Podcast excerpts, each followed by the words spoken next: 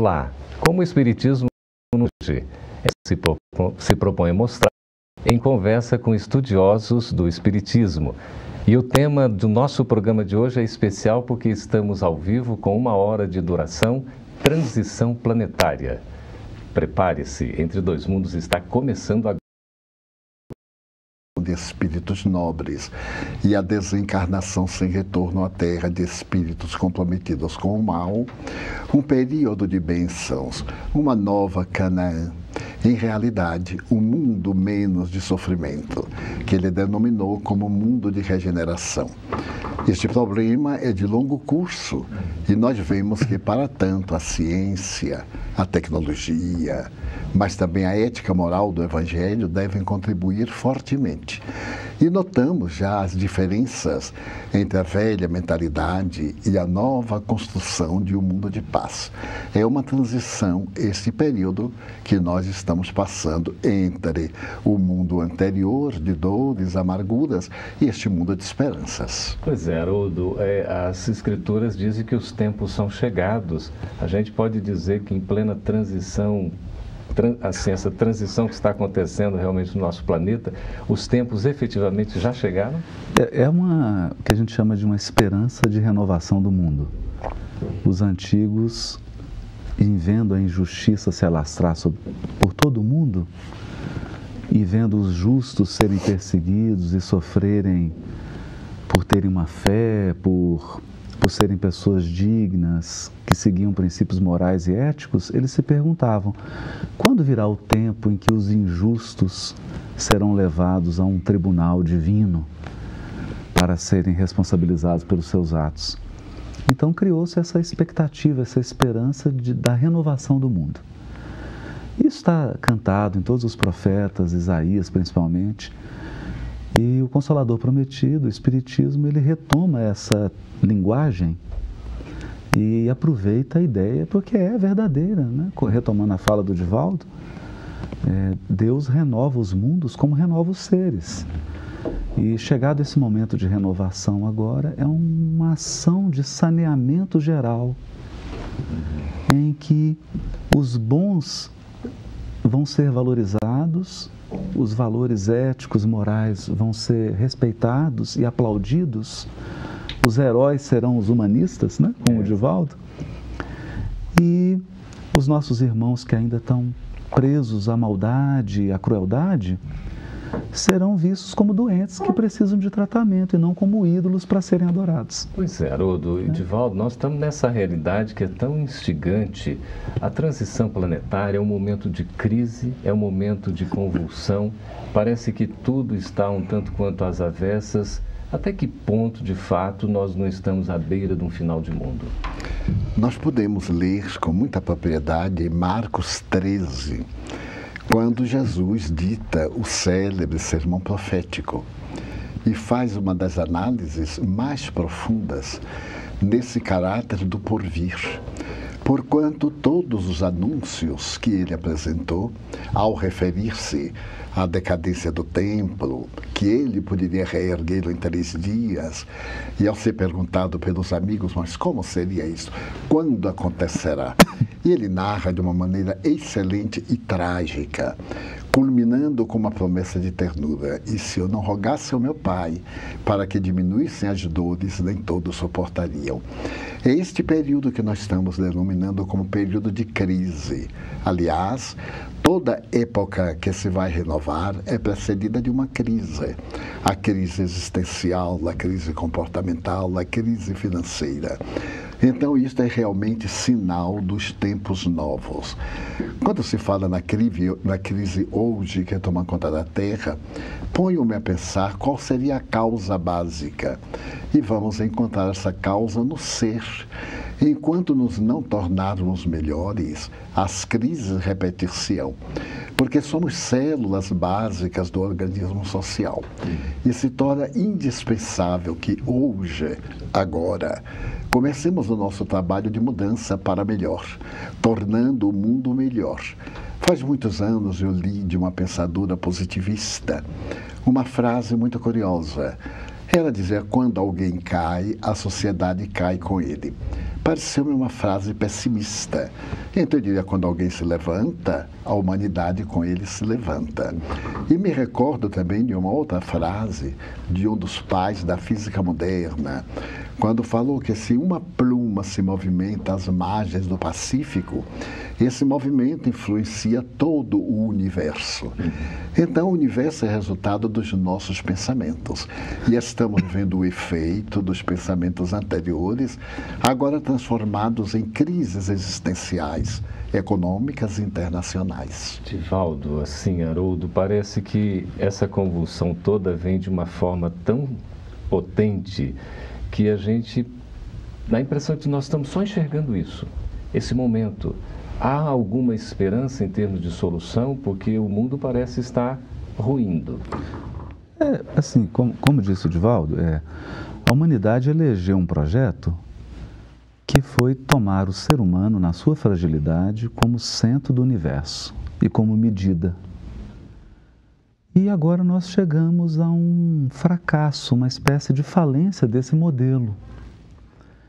E chega o momento agora em que a gente percebe que Deus precisa ser trazido de volta ao centro da nossa consciência, como diz a Joana, do nosso coração, para que nós tenhamos um rumo, valores que estejam acima das nossas fragilidades humanas. Nós estamos preparados para isso, Haroldo? Ah, eu, eu acho que o descemos tanto ainda vamos descer mais um pouco e que chega um momento em que não há mais alternativa a não ser subir. Nós não estamos no auge da crise, não, Divaldo?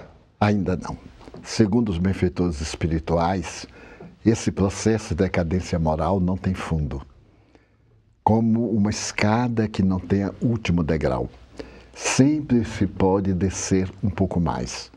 No entanto, nessa descida dos valores ético-morais, a perda de sentido humano nos fará tão amargurados, como afirmou Haroldo com propriedade, que a única alternativa é ascender, é libertar-se dos miasmas, dos pântanos, dos vales sombrios por onde temos andado, na direção dos planaltos da fé.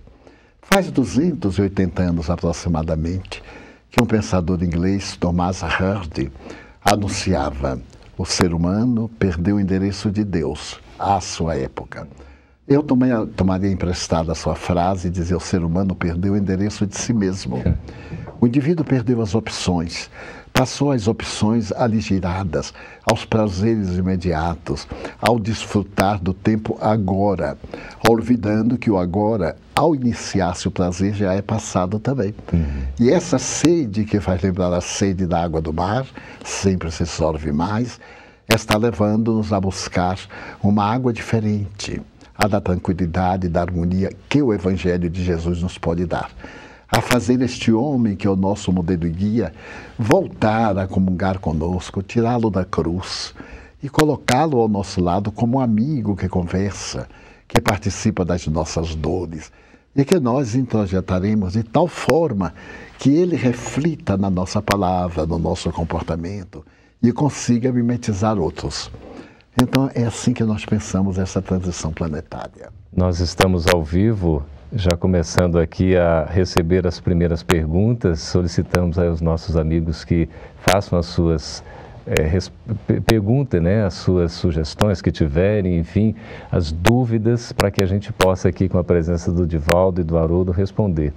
Haroldo, é, a questão do apocalipse, nós poderíamos afirmar que estamos vivendo nesses tempos finais o que foi previsto por João Evangelista ao redigir mediunicamente o Apocalipse? Eu diria que nós estamos assim nos últimos ais do Apocalipse, porque a partir do momento que João tem as suas visões lá em Pátimos, é, a, daquele momento em diante começa a se concretizar o Apocalipse, porque o próprio livro ele, ele mostra um desenrolar. Abre-se selos, aí o último abre mais um conjunto de fatores que vão se abrindo. E é importante a gente perceber que é um processo. As coisas vão acontecendo aos poucos, mas a gente não deve ser tomado de medo, porque tem o um amparo espiritual. Esse não é um processo caótico. É? é interessante isso. A impressão que dá com, é, essa, é, é, Eu estou até com o livro da Joana, né? O Seja Feliz Hoje, que é o último lançamento, e ela fala isso. Sobre essa superfície de caos, há uma ordem mais profunda que nós não podemos entender. É como uma casa que está sendo reformada. Se você não tem o projeto arquitetônico em mãos, você só consegue ver o que está sendo tirado do lugar. Uhum. Mas você não consegue visualizar para onde está indo a obra. Eu penso que nós estamos vivendo isso. Uhum. O projeto arquitetônico está nas mãos do Cristo, né, Edvaldo? Ele tem a visão do que será. Ele sabe o que ele quer. Aonde ele que terra ele quer. Mas nós estamos vendo a parede ser quebrada, o chão em buracos. É também preciso, principalmente nós que guardamos a fé e temos essa esperança, não perdermos de vista, como diz Bittencourt Sampaio, que Jesus segue no leme. É, isso é conduzido, as coisas têm um propósito. Por mais que nos, nos aparentem estarem na desordem, há uma ordem profunda sendo construída. E seres que nos amam e que se adiantaram voltam por amor para nos ensinar a dar os passos que eles deram. Isso é muito confortante. Eu acho que essa é, é uma contribuição que o Espiritismo tem a dar aos corações em sofrimento. Nós estamos amparados pelos seres que nos amam, seres que já estão onde nós ansiamos chegar. Divaldo, o Geraldo de Araújo, pelo YouTube, está perguntando o seguinte: Divaldo, eu queria saber se com essa transição planetária a natureza sofrerá alguma transformação. Para melhor, sem dúvida. Embora sejamos destruidores da natureza, o animal mais perverso, entre aspas, que existe dentro do fenômeno da ecologia, essas mudanças também são inevitáveis. Quando desapareceram os dinossauros, vieram animais melhormente equipados para viver, menos ferozes, mais preparados para as mudanças climatéricas.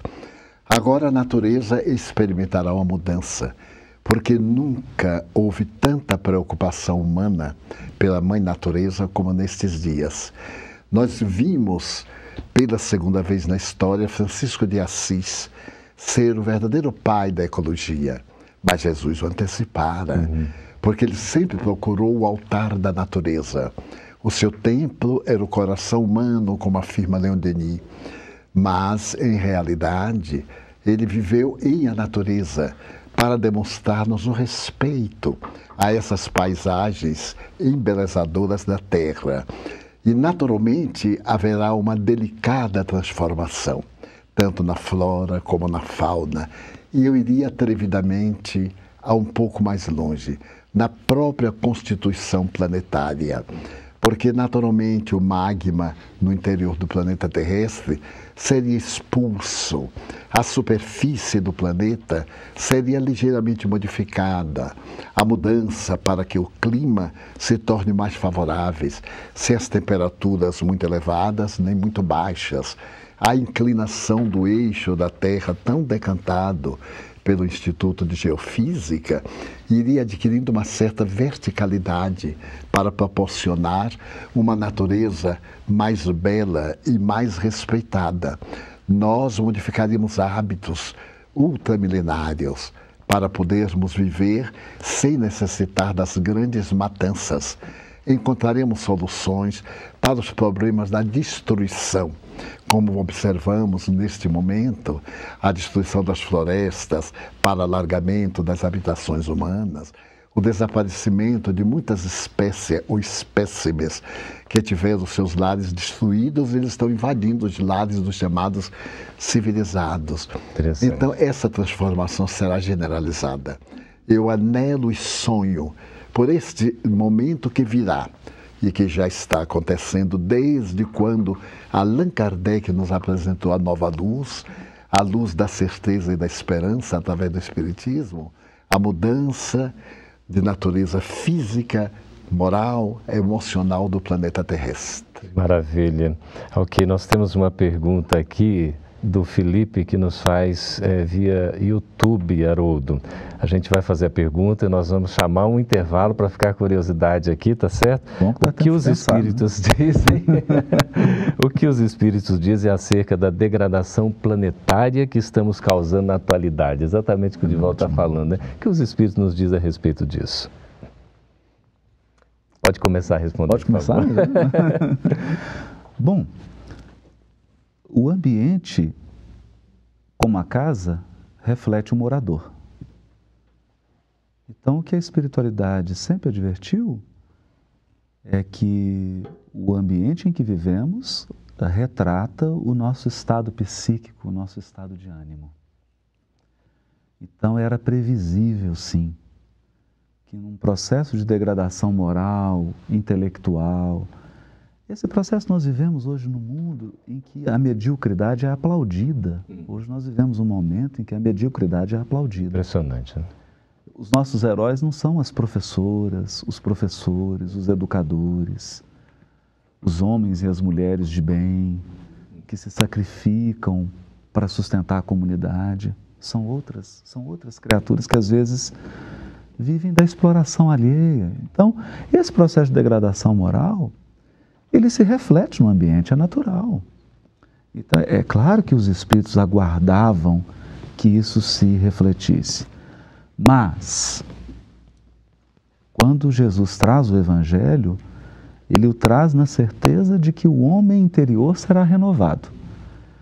E quando se renova o homem interior, o ambiente segue naturalmente e passa a refletir o, o, ser humano que o habita. É como um estudante de música. Dizer, o aluno inicial ele não necessita ainda de um instrumento de altíssima performance, mas à medida em que ele se torna um executor mais hábil, mais sensível, ele vai demandando um instrumento adequado até que ele chega ao ápice de se tornar um grande intérprete. Aí ele precisa de um instrumento muito refinado que dê conta de expressar a sua sensibilidade, a sua sofisticação. É assim também com o mundo. Ok, muito bem. Nós estamos conversando com Haroldo Dutra, com Divaldo Franco. Vamos para um breve intervalo para conhecer um pouquinho mais o trabalho de Divaldo Franco na Mansão do Caminho. A gente volta daqui a pouquinho.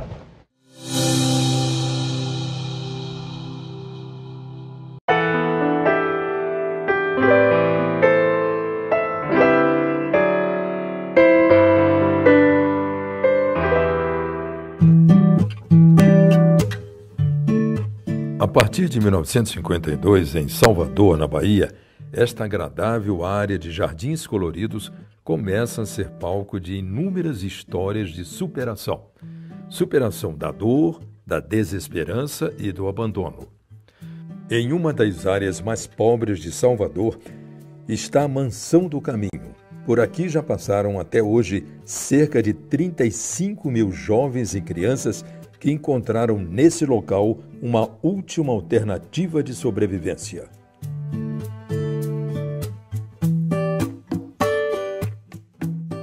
Uma obra de amor erguida em homenagem à Casa do Caminho, nome dado em referência ao local criado pelos primeiros cristãos para abrigar os mais desalentados da época.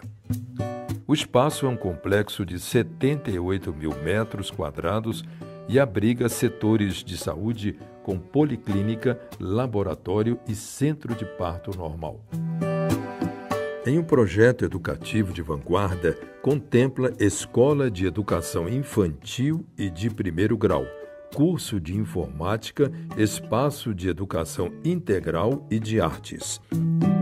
A Mansão do Caminho ainda conta com um importante setor de assistência social que atende a necessidades específicas da comunidade, como auxílio a idosos e portadores de doenças irrecuperáveis.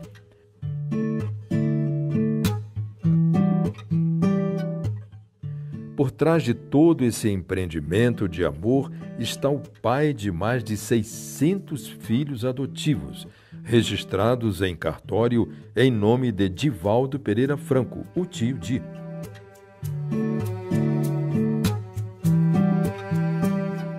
Ainda na infância, despontaram as primeiras experiências com a mediunidade, atributo que o direcionou para a execução dos ideais que abraça desde jovem.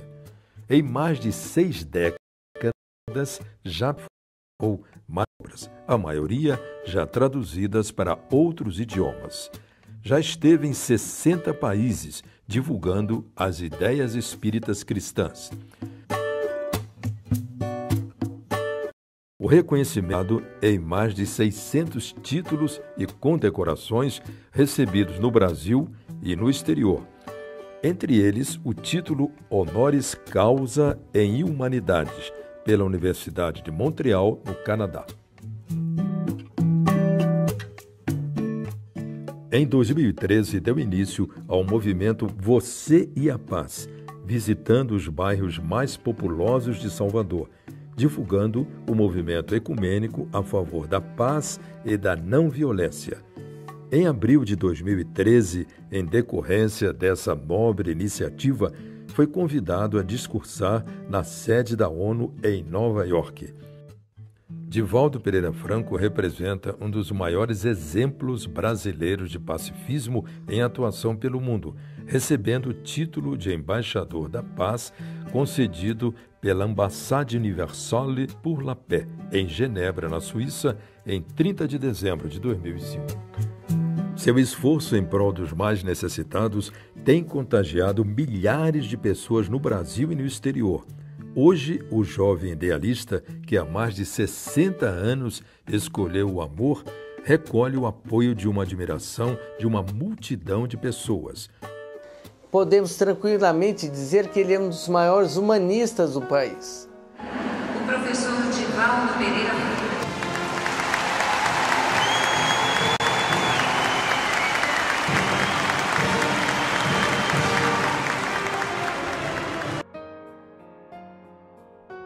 Divaldo Pereira Franco continua recebendo homenagens de várias partes do mundo. Homenagens essas que poucos homens receberam. Na comemoração de O Livro dos Espíritos em São Paulo, 15 mil pessoas fizeram justa homenagem àquele que passou toda a sua vida amando, educando e levando aos cinco continentes a mensagem de amor e de paz da doutrina espírita. O desejo de Divaldo Pereira Franco é conclamar as mentes e corações para uma importante reflexão, a necessidade urgente de ser firmado o inadiável compromisso entre você e a paz.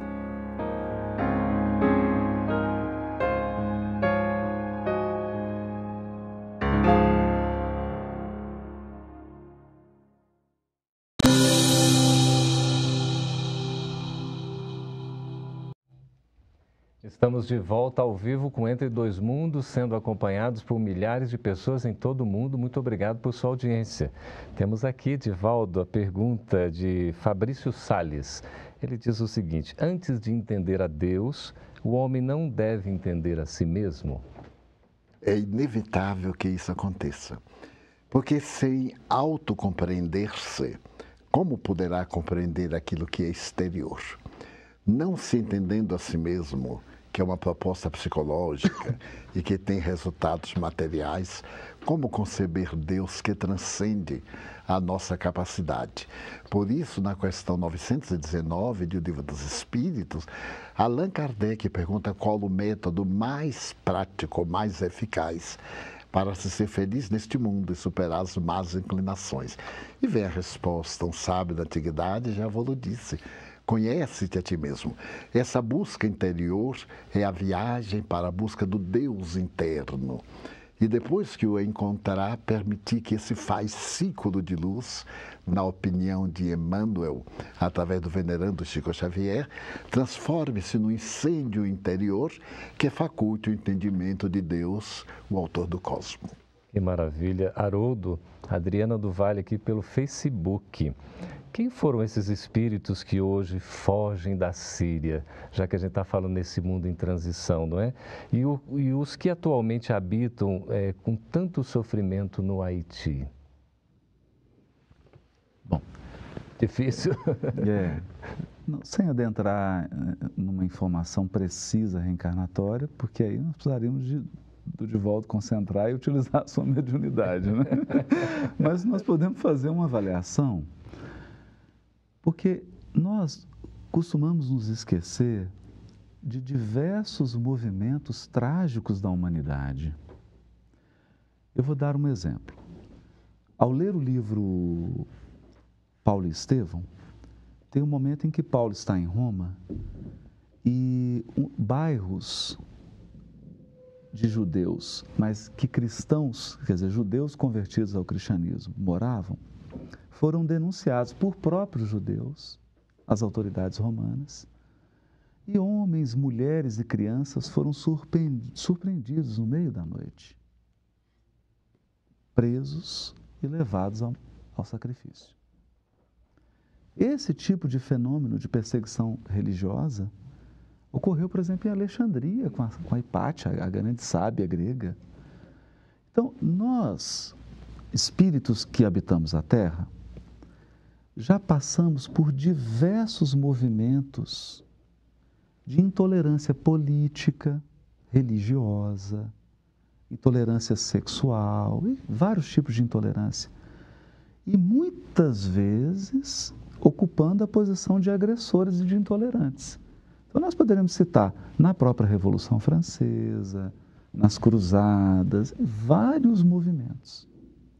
E agora, é natural que no momento atual, aqueles espíritos mais comprometidos, mas que já se encontram em condições psíquicas de enfrentarem essa, essas mazelas, optem, peçam ou sejam levados compulsoriamente a locais em que há maior probabilidade disso ocorrer.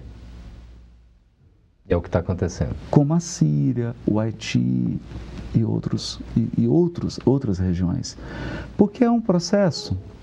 Eu me lembro aqui de uma palestra do Raul Teixeira que a gente imagina que os benfeitores ficam conduzindo as pessoas. Vem cá, meu filho, agora eu vou te conduzir para você desencarnar, para você resgatar. Imagina que tarefa difícil, é. né? Não é assim. É um processo de atração magnética. Há registros em nós que geram uma espécie de magnetismo da nossa personalidade que nos atrai para circunstâncias que nos levarão a depurar esses registros. Então, e aí essas criaturas se reúnem, às vezes de forma inconsciente, em ambientes onde há uma probabilidade enorme. Por que a probabilidade enorme? Porque lá estão reunidas milhares de criaturas com as mesmas tendências. Então é natural que o estupim esteja pronto para ser aceso. É assim que nós devemos encarar isso. Mas sempre lembrando, sempre lembrando que tudo isso faz parte de um quadro também de experiências, porque ao optar pelo mal, ao optar pelo mal, e o Criador, em respeito ao nosso livre-arbítrio, nos dá esse direito, é preciso experimentar todos os seus sabores. E quando Kardec fala do Código Penal da Vida Futura, que é arrependimento, expiação e reparação, eu ficava sempre me perguntando, sabe, Divaldo? Agora, se eu já me arrependi, e se eu vou reparar, por que espiar? Qual a necessidade? Então eu fui meditando e, e, entendendo né, a minha visão, né? Que a expiação é quando Deus te troca de lado. Porque uma coisa é você estar tá na posição de quem agride, Outra coisa é você estar na posição de quem foi agredido. Essa inversão de papéis provoca uma profunda transformação no nosso psiquismo, porque a gente passa a valorar de modo diferente certas condutas. É como nossa avó nos dizia: pimenta no olho do outro não arde, né? então, quando a providência divina nos coloca numa outra posição, aí nós, como diz a Joana, nós reconfiguramos o nosso sentido psicológico da vida. você estabelece uma nova pauta de valores. Haroldo, é doloroso, citou- mas é, é, necessário. É verdade. Dói, mas é preciso, Mas né? é necessário. É, você citou aí o nosso querido Raul Teixeira, que está aqui conosco no, no estúdio da FEB TV aqui em Brasília. Divaldo, é, Quixim e Mura, pelo YouTube, pergunta o seguinte, e o nosso tempo vai voando, é impressionante, né? Sobre as datas 2019 e 2059, qual marcará a transição efetiva dos mundos? Penso que não será uma fatalidade pré-determinada, porquanto as leis divinas são de justiça, mas também de misericórdia. Na profecia anotada por Marcos, Jesus refere-se que se ele não interferisse junto ao Pai, as dores seriam muito maiores. Disse-o em outras palavras. Então, estabelecer-se uma data para que seja definitiva. Então, no dia X acontecem muitas tragédias e no dia Y estaremos todos modificados. É um pouco de utopia. Quizás nesse período haja algum acontecimento marcante.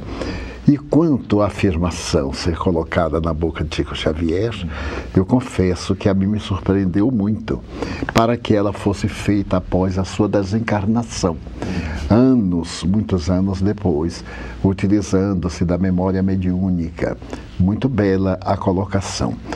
Mas a mim me parece que se o Chico houvesse pedido segredo, esse segredo seria em tempo indeterminado, em homenagem e respeito à sua palavra. Mas desde que veio ao conhecimento público, estabelecendo-se que era a sua palavra, eu confesso pessoalmente que espero o ano 20 com muita tranquilidade, o ano 22, o ano 50, o ano 60, porque vai depender muito essa transição da nossa mudança. Se modificarmos de atitude mental, de atitude comportamental, se de repente preferirmos o abraço fraterno à traição, ao estado de desgaste da criatura humana, mudam-se os métodos, os recursos da reparação, que está incluindo-nos a nós todos. O Haroldo fez uma colocação que eu nunca tinha pensado a respeito da reparação. É muito bom quando nós somos o algoz, mas quando mudamos de postura, estamos no lugar do outro, é muito diferente. E isto ocorreu-me num dia que eu estava muito cansado e encontrei uma pessoa que não tinha tato psicológico e me tomava muito tempo. E, gentilmente, eu aqueci até chegar o momento em que eu não aguentava mais, estava abalada a saúde. E nesse momento eu ia pedir para a pessoa cessar, porque eu desejava libertar-me. Então eu ouvi suavemente a voz de Joana de Anjos dizendo assim: Meu filho, coloque-se do outro lado. A sua posição muito cômoda, você está ouvindo, você vai aconselhar. Parece-lhe cansativa a queixa do sofredor. Mas se fosse você o sofredor, que faria? Eu então sorri e disse assim: Pois é, meu filho, como é mesmo que foi? Vamos ouvir de Vamos novo. começar tudo de novo. Tudo de novo. Essa resposta aí do, do Geraldo, posso Divaldo. tomar uma partezinha? À vontade. assim, né? Pois não. É, lembra? Porque é, essa questão das datas, é, precisa tomar um cuidado com. E aproveita aqui o Sidney, né? Exatamente, ele está perguntando sobre essa questão. Gostaria de saber sobre a data limite. É. Olhando para a natureza, como diz Cassimiro Cunha, é a cartilha da natureza, Uhum. porque Deus escreve no livro da natureza. Quando nós dizemos, começou hoje a primavera, ninguém imagina que meia-noite você estava no inverno rigoroso e no dia seguinte acordou e está tudo cheio de flores. Exatamente. A natureza apresenta, é, evidentemente, datas, porque as estações elas estão vinculadas ao movimento de rotação da Terra em torno do Sol. E a Terra movimenta-se em torno do Sol, mas o Sol se movimenta em torno de outras coisas, que se movimentam em torno de outras coisas, a própria galáxia se movimenta em torno. Então, há um movimento geral no universo inteiro que gera ciclos mas esses ciclos não implicam em calendários humanos. Eles estabelecem etapas. E essas etapas, elas se dão num processo gradativo. Como é? Você está vivendo o inverno, o inverno começa, fica rigoroso, vai decaindo. A primavera começa de leve, atinge o seu ápice, decai. O verão chega, o outono e novo inverno. Quando a gente entende isso, a gente para de pensar em dia. Por isso Jesus disse: daquele dia e hora, nem o filho, nem os anjos sabem, mas só o Pai. Porque você vai entrando em ciclos cada vez mais amplos que fogem à nossa compreensão. Então, eu acho uma sugestão, né? porque é algo que tem, que me, tem me ajudado a compreender o fenômeno. Pensar em fases, ciclos. Ciclos. Você sai da infância, entra na puberdade, na adolescência, entra na maturidade, Aí da maturidade a gente agora já vai caminhando para a vista cansada. É, fase é, a fase. É a fase, né, Divaldo? As coisas vão assim, é. lentamente. Divaldo, uma dúvida aqui da Maria Antônia pelo Facebook, que é uma dúvida, acho que de muita gente, se não de todos nós. Nesse período todo de transição, nessas crises que a gente né, está vivenciando, enfim, ainda não é o ápice, afinal de contas, não chegou no fundo, tem mais coisa ainda para a gente atravessar. Ela pergunta o seguinte: Emmanuel será um líder do governo? Ele reencarnado? Seria muito atrevimento profetizar que fará o espírito sábio Emmanuel. Que ele será um membro da governança divina, sem dúvida. Mas o recurso de que se utilizará escapa-nos a todos. Porque a contribuição evangélica e filosófica com muitas tintas científicas que ele deu através da mediunidade de Chico Xavier, constitui um material para os próximos 100 anos de reflexões. A coletânea daquelas mensagens diárias que a FEB, no momento muito feliz, reuniu em três ou quatro volumes, são um atestado da sabedoria desse espírito. Hoje, na carne, dominado pelo véu relativo do esquecimento, ele trouxe traçada uma tarefa missionária, sem dúvida, que nos escapa. E talvez ela pode ser neste ou naquele capítulo. Falam-me que ele viria na condição de um professor, de um mestre. Mestre, com letra minúscula, que ele sempre foi desde o início das comunicações. Mas pouco importa em qual função ele venha ele já é um dos símbolos da Era Nova. Que maravilha. E à sua semelhança, outras entidades venerandas de ontem, de hoje e também de outra dimensão. Qual ocorreu no passado da construção das grandes pirâmides, dos grandes elementos que constituem as mais belas obras da antiguidade e também das grandes escolas de pensamento, como a escola de Alexandria, a escola neoplatônica e a Revolução Industrial e etc. Então, não acredito que ele seja um homem vinculado à política dependente de partidos. Eu sempre acho interessante a palavra partido, quando deveria ser inteira. porque sendo partido já é meio complicado, né? Tem que estar metade e brigar contra metade. Está dividido. Então eu tenho a impressão que ele vem na inteira proposta do bem.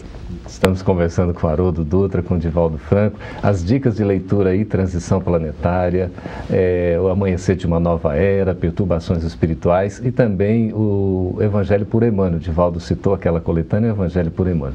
Nós vamos para um breve intervalo e voltamos daqui a pouquinho, continuando a conversa com Divaldo e com Haroldo também.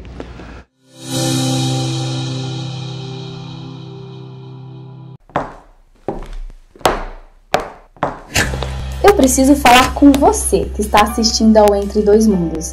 E aí, você está gostando? Então, este programa precisa de você para se manter no ar, e sem a sua ajuda, nós vamos parar. Colabore com a divulgação do Espiritismo fazendo uma doação para a Federação Espírita Brasileira. Acesse o site www.febtv.com.br barra Quero Ajudar e saiba mais como contribuir com a sua TV Espírita. Não deixe essa luz apagar.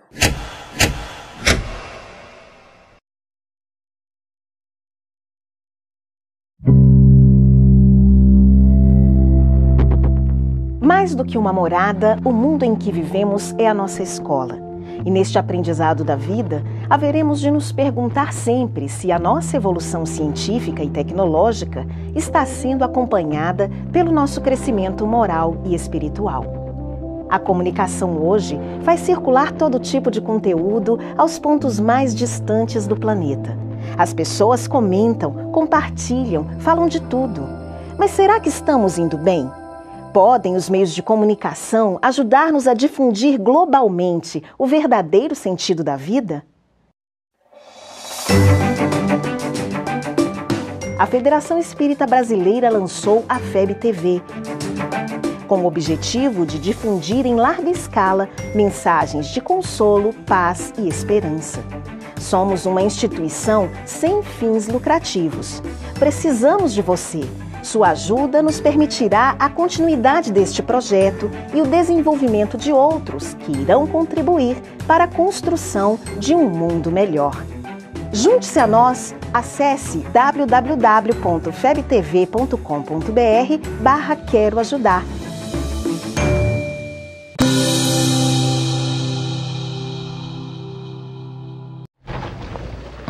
Estamos de volta com Entre Dois Mundos ao vivo. Você que está nos acompanhando, estamos sendo acompanhados por milhares de pessoas em todo o mundo. Obrigado pela audiência. Estamos também à disposição para esse programa ficará free, livre para todos os que, que quiserem assisti-lo depois, aí pela internet, no site da FEB, da FEB TV, pelo YouTube, pelo Facebook, enfim, vai estar acessível para que todos possam desfrutar desses momentos tão gostosos que a gente está vivenciando aqui.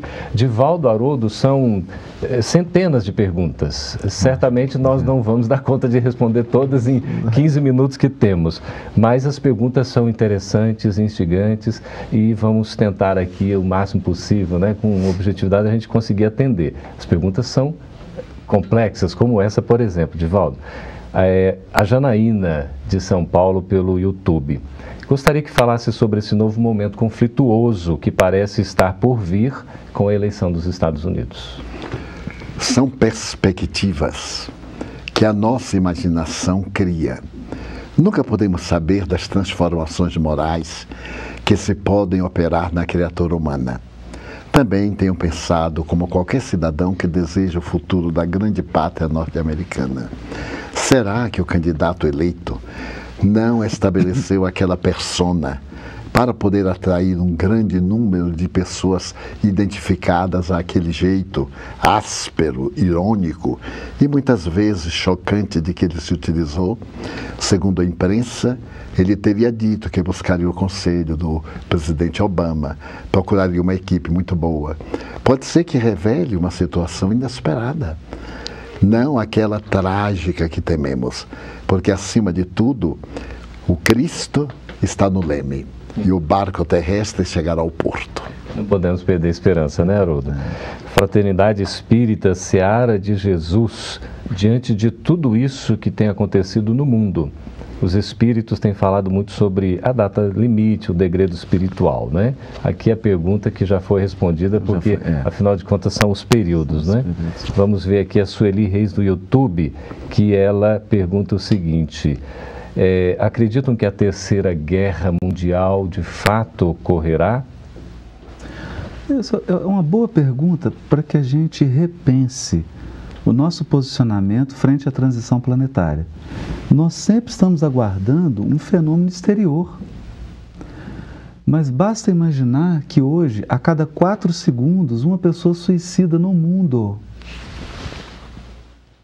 Nós temos hoje o maior contingente de pessoas é, em processo de depressão. É, na minha profissão, por exemplo, inúmeros colegas não dormem mais sem remédio. Então eu digo, precisa de guerra? Muito bem. Muito. Precisa de guerra. Né? Nós já vivemos uma catástrofe no mundo interior interior. Então, se nós ficarmos aqui como aves agoureiras, vaticinando guerras, conflitos, questões econômicas, talvez a gente perca o foco da causa. A causa está no ser, no, na intimidade. Então eu acho que é mais salutar voltarmos para esses dramas íntimos e enxergarmos o poder consolador do Espiritismo, porque ele esclarece e ele consola. Esclarece ampliando o nosso horizonte espiritual, a nossa visão, e consola porque eleva a nossa resignação ao nível das nossas provas. Divaldo, o Luiz Antônio Moraes Ferreira, ele faz aqui uma pergunta que acho que é a pergunta de muita gente também. Sabemos que o Brasil é a pátria do Evangelho. Como entender esse preceito diante da violência, da corrupção em que vivemos no dia a dia? É a pátria do Evangelho que ainda não alcançou a sua qualidade essencial. Porque o Brasil é um país sem karmas coletivos, numa visão superficial. Nós percebemos que a América Latina tem sempre estado em lutas. Agora quase que termina na Colômbia a velha guerra de 52 anos contra as Farc.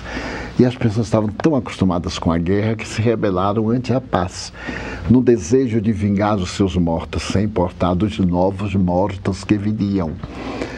Então o Brasil tem o, o karma da escravidão negra e o karma da Guerra do Paraguai. A escravidão negra foi liberada por fim pela princesa Isabel, uma brasileira, embora ficassem os bolsões inevitáveis de um longo período. E Itaipu foi a maneira que o Brasil pagou os prejuízos ao Paraguai, na impiedade da retirada da laguna, nos dias difíceis que diminuíram até a masculinidade, o número de pessoas de sexo masculino no país irmão. Então, o nosso país não tem uma beligerância tradicional. Não é um país clássico de preconceitos contra esta raça, contra aquilo. O brasileiro, graças à miscigenação e aos espíritos que aqui estão, muitos europeus, que vieram resgatar ou preparar-se para levar a mensagem do Evangelho em toda parte. Com respeito a todas as nações, Deus não iria criar uma nova Canaã, destacando em uma posição relevante em detrimento das outras. O autor brasileiro sonha com esse momento de fraternidade que um dia lograremos, é a pátria do Evangelho. Pelo número daqueles que hoje abraçamos o Evangelho na visão espírita. É o coração do mundo, porque nos compadecemos muito. E graças à mentalidade brasileira espiritista, há 90% dos países na atualidade onde brota o movimento espírita é com a presença de brasileiros que levaram a semente. Não é questão de que, pelo fato de termos uma destinação histórica muito bela e consoladora, estejamos beijando no meio da rua hoje. Porque o Brasil alcançará, mas é necessário que os brasileiros nos modifiquemos para podermos merecer nessa pátria da esperança. Muito bem. Tiago Alexandre pelo YouTube, Haroldo Divaldo diz assim: Bom dia. Hum. Gratidão imensa de ouvir estas orientações. Gostaria de saber se essa transição tem um prazo definido para acontecer. Hum. O prazo. É sempre o prazo. A fase. Né? Volta naquilo que a gente já comentou, né, Divaldo? Né? Certinho, essa daqui fica respondida. Adriano Alves pergunta então aqui, Haroldo, o seguinte: Gostaria de saber se é verdade que os espíritos mais endurecidos que estão é, a desencarnar, não mais reencarnarão na Terra. Ou seja, eles estão desencarnando, não vão voltar para a Terra. Essa é a pergunta. E se nesse longo processo aí se dará é, por muito tempo ainda ou se já está sendo finalizado? É. A espiritualidade tem se manifestado, sobretudo pela mediunidade do Divaldo, e também a gente percebe já um indício disso no, na obra do Chico, a, sobretudo no A Caminho da Luz, que o processo de saneamento geral da Terra ele já tem um início a partir da Segunda Guerra. E a gente percebe que ali já começa um trabalho, porque é um trabalho complexo. Nós, nós não estamos falando de uma ação de saneamento em um lar. Nós estamos falando de um saneamento geral espiritual em um planeta com mais de 20 bilhões de seres espirituais vinculados ao orbe é uma ação de vasta proporção. E isso demanda muitas décadas. É. Agora, os detalhes dessa operação nós não temos acesso. Né? É, se tem algo bonito que o encarnado pode fazer, é contentar-se com a limitação do nosso horizonte. Né?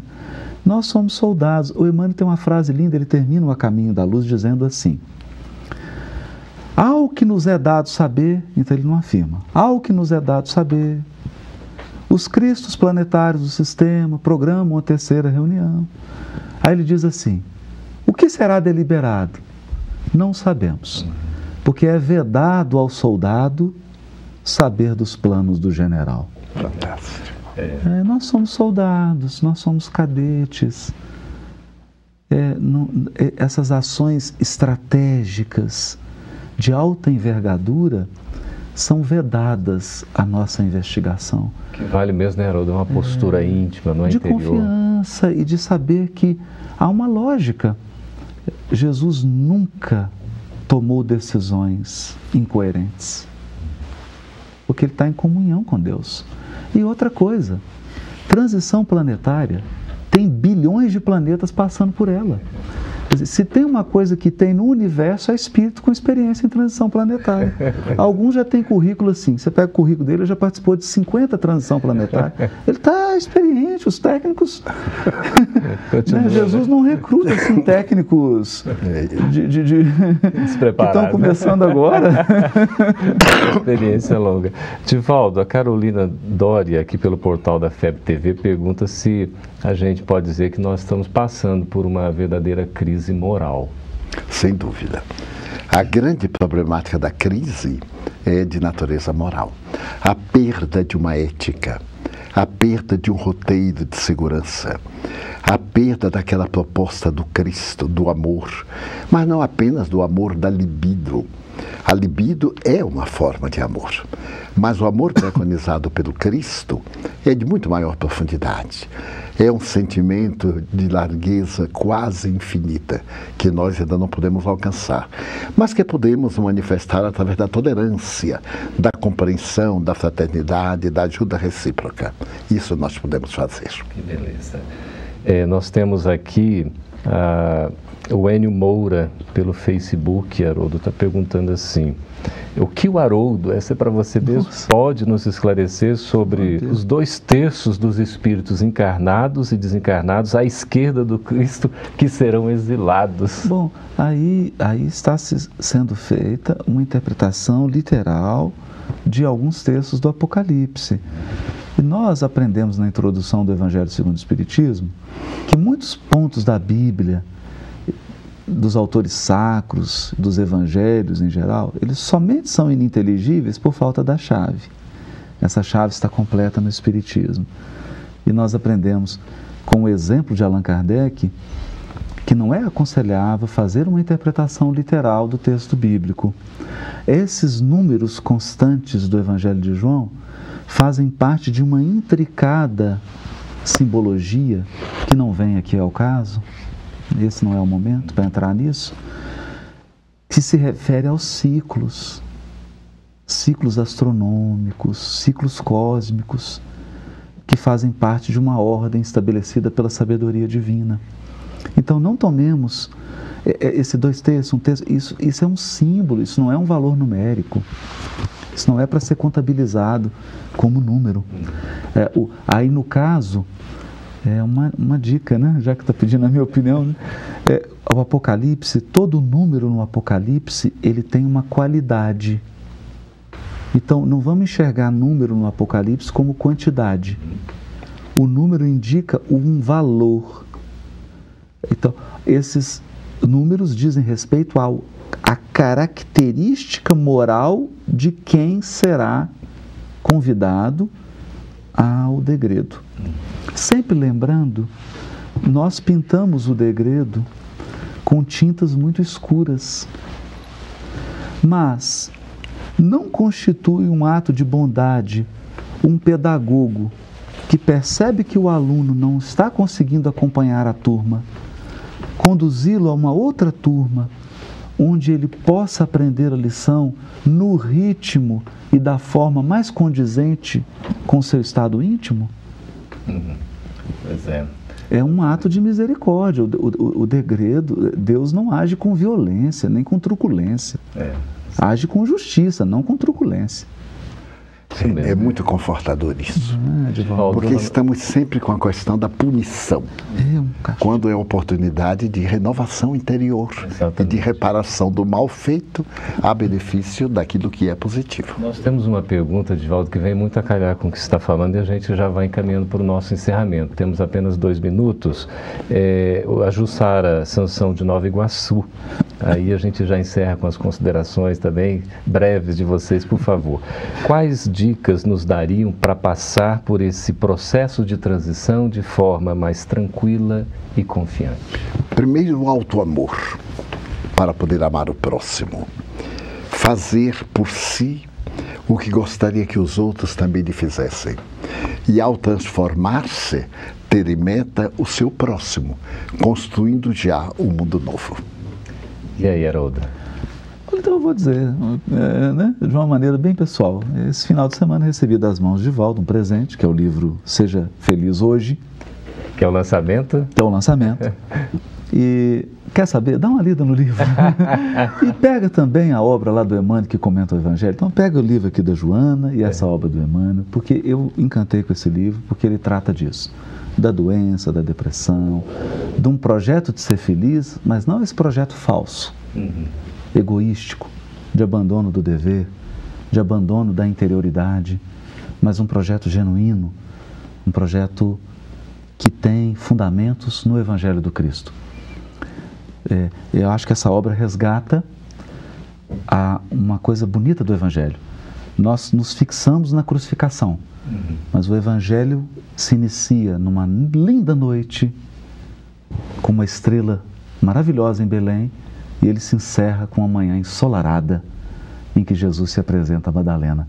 O Evangelho começa na alegria, ele termina na alegria, embora tenha a crise da cruz. Mas a crise é uma passagem. É. Tudo passa na terra e tudo se transforma, mas o que vem do céu permanecerá. Mei, mei. que maravilha. Queremos agradecer aqui do fundo do coração, viu, Haroldo, a sua presença, os esclarecimentos. Geraldo, eu que agradeço, querido. Obrigado. Divaldo também, muito obrigado pelos esclarecimentos. Ah, mas a oportunidade nossa foi excelente. Muito obrigado a que você. Que bom, né? Podemos conversar, trocar ideias. É uma gratidão muito grande. Aqui nós estamos recebendo inúmeras mensagens dos nossos queridos telespectadores, mas são centenas de Não, mensagens. Se fosse responder tudo, ia acabar a transição planetária e nós íamos ficar aqui Continuar conversando. então é isso. Não dá para responder a todas, né? Mas a gente vai inserindo gradativamente no programa Entre Dois Mundos alguns outros questionamentos que, porventura, né, não tenham sido contemplados aqui. Mas muito obrigado mesmo pela presença de vocês, pelos esclarecimentos. Muito obrigado. Agradecemos também no fundo do coração a sua participação, as perguntas que mandaram, as dúvidas, a presença sempre ativa, sempre positiva. Fica aí o convite para vocês assistirem também no canal Gotas de Luz a este e outros programas. Este estará disponível para quem quiser acesso livre. Foi um prazer enorme estar com vocês e esperamos que tenha sido útil para todos. Muito obrigado e até o próximo Entre Dois Mundos.